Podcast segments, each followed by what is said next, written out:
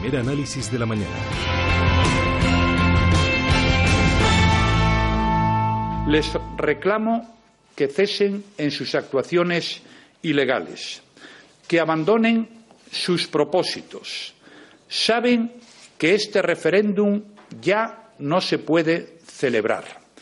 Nunca fue legal ni legítimo. Ahora no es más que una quimera imposible. Insisto, no sigan adelante. No tienen ninguna legitimidad para ello. Regresen a la ley y a la democracia. Permitan que la gente pueda pasar página de estos días tan aciagos. No les creen más problemas de los que les han creado ya. Dejen que los catalanes puedan hacer su vida en paz, sin fracturas, sin presiones, sin disputas y sin miedo.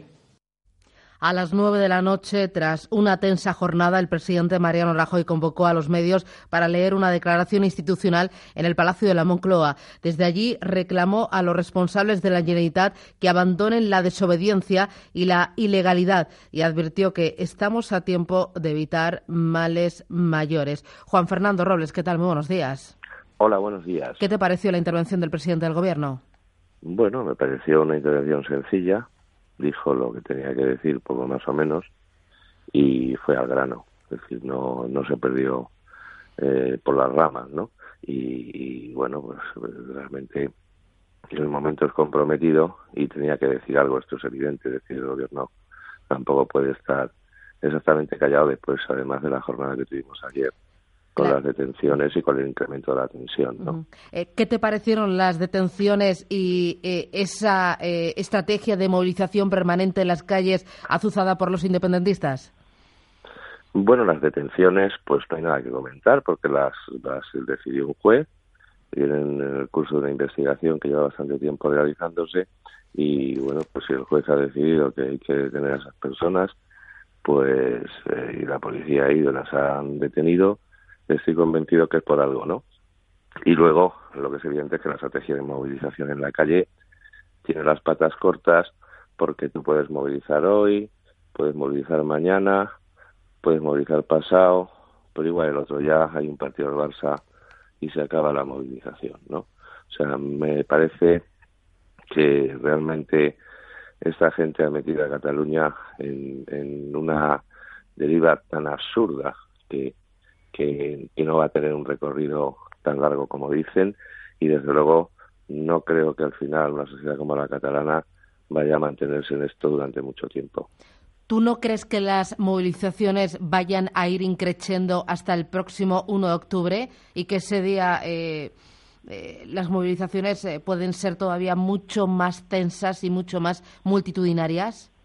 Sí, pero bueno, que durante una semana, que durante unos días haya movilizaciones y la gente salga a la calle, pues es algo que, bueno, que se puede, digamos, tolerar perfectamente y a partir de ese día ya la cosa caerá porque es imposible mantener este tinglao durante mucho tiempo, imposible. Es decir, al final, primero irán no sé cuántos mil, después no sé cuántos mil menos, después no sé cuántos mil menos, y luego cuatro gatos y los de la Q, que al final eh, es lo que ocurrirá, ¿no? Con lo cual, pienso que, al final esto se diluirá como un azucarillo y que no van a ganar en la calle, desde luego es imposible, porque eso no pasa en casi ningún sitio del mundo, no van a ganar en la calle los que no han podido ganar con la ley y con digamos con la legitimidad, o sea, es imposible.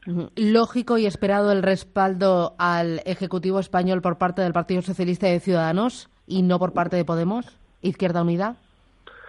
Bueno, pues es lógico, hombre, hay que darse cuenta de que el Partido Socialista es un partido que ha gobernado en España muchos años, un partido institucional y no puede estar en otro sitio más que respaldando al gobierno y al Estado en este caso. Eh, que como yo creo que bien apuntó Rajoy, no es que respalde al Partido Popular, es que lo que respalda es el Estado de Derecho y ya está, ¿no? Con lo cual es lógico y Ciudadanos pues también muy lógico porque por cuestiones de su ideología y de lo que el partido pretende para España, todo esto de la deriva secesionista pues no entra dentro de, de sus planes, ¿no? Y en cuanto a Podemos pues ya sabemos lo que es Podemos o sea no no vamos a eso. Les, les encanta este espectáculo les gusta pero pienso también que electoralmente les va a perjudicar. Eh, al mismo tiempo, en el Congreso escuchamos a Cristóbal Montoro insistir en que el control financiero se mantendrá de forma indefinida en aras de la estabilidad financiera e institucional, ya que el Gobierno dijo no se fía del Gobierno. Es lo que dijo el ministro. Vamos a escucharle. Los riesgos que generan políticas como las que está desarrollando la Generalitat de Cataluña no los medimos en función de la estabilidad presupuestaria de Cataluña, sino del conjunto del Estado, que es el que tiene asumidos los compromisos con la Unión Europea y por eso el Gobierno tiene la obligación de actuar con la finalidad de que esos compromisos no se ponen en peligro. Es obligación del Gobierno eh, velar por esos compromisos y es obligación también velar por eh, eh, la marcha de la economía y que todos los funcionarios cobren a tiempo y que todos los pagos estén saldados. No hay otra. Vamos a ver, las autoridades tienen que tener una seriedad y los gobiernos lo que tienen que hacer es, bueno, pues que esta seriedad sea manifiesta. Igual que Grecia, por ejemplo, fue intervenida porque el gobierno eh, de Cipras eh, demostró, entre otras cosas, y gracias al señor Varoufakis, que en un momento dado no fue serio y le costó una intervención muy dura y le, costó incluso un corralito bancario, cosa que en España es, imposible, ¿no? Pero, pero les costó todo eso, pues que más una administración regional una administración regional no se puede levantar bajo ningún concepto contra el gobierno del país que la que la acoge y, desde luego el gobierno español tiene todo el poder y toda la legitimidad para reconducir esa situación y meterles en cintura perfectamente. El gobierno catalán dijo ayer que la intervención de las cuentas eh, por parte del Estado vulnera los derechos fundamentales y Junqueras dijo que está en riesgo la estabilidad del euro. No sé si trataba de asustar al Banco Central Europeo. Bueno, creo que Mario Draghi, vamos, está preocupadísimo. Señor Junqueras lo que tenía que hacer es dimitir, irse a su casa, si es que no le llevan a otro sitio. Eso ya veremos a ver, porque eso depende ya de los jueces y de los fiscales, ¿no? Pero el señor Junqueras, lógicamente, y el señor Puigdemont están haciendo un daño a Cataluña tremendo, a España tremendo, están diciendo cada cuarto de hora una, una bobada más grande y desde luego lo mejor que puede hacer ya es callarse. Es decir, porque eso de que vamos a poner en peligro el euro es que ni lo sueña, vamos, o sea, es una verdadera estupidez. Eh, ahora cuando dices que está dañando eh, a Cataluña y al conjunto de España, justo estoy leyendo en el diario ABC un titular, dice, la inversión extranjera a Cataluña ha caído un 10% en el segundo trimestre de este año, cuando ha crecido a un ritmo del 33% en los seis primeros meses del año en toda España. Esto se está notando, se nota en la prima de riesgo, se nota en los bancos españoles cotizados en la bolsa española, se palpa también en la inversión extranjera y se palpa que muchas empresas pequeñas, medianas y grandes pues eh, se han deslocalizado o están pensando o al menos están acudiendo a su abogado para ver qué hace, para ver un plan B.